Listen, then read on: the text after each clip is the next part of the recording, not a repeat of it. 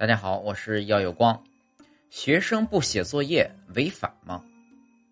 不写作业啊是违法的。我国教育法第四十四条就规定了，虽然违反了不会有什么法律制裁，但良心上会过意不去的，是吧？毕竟对于大部分学生来说，吃不了学习的苦，就得吃生活的苦。来看一看教育法第四十四条的规定。第四十四条。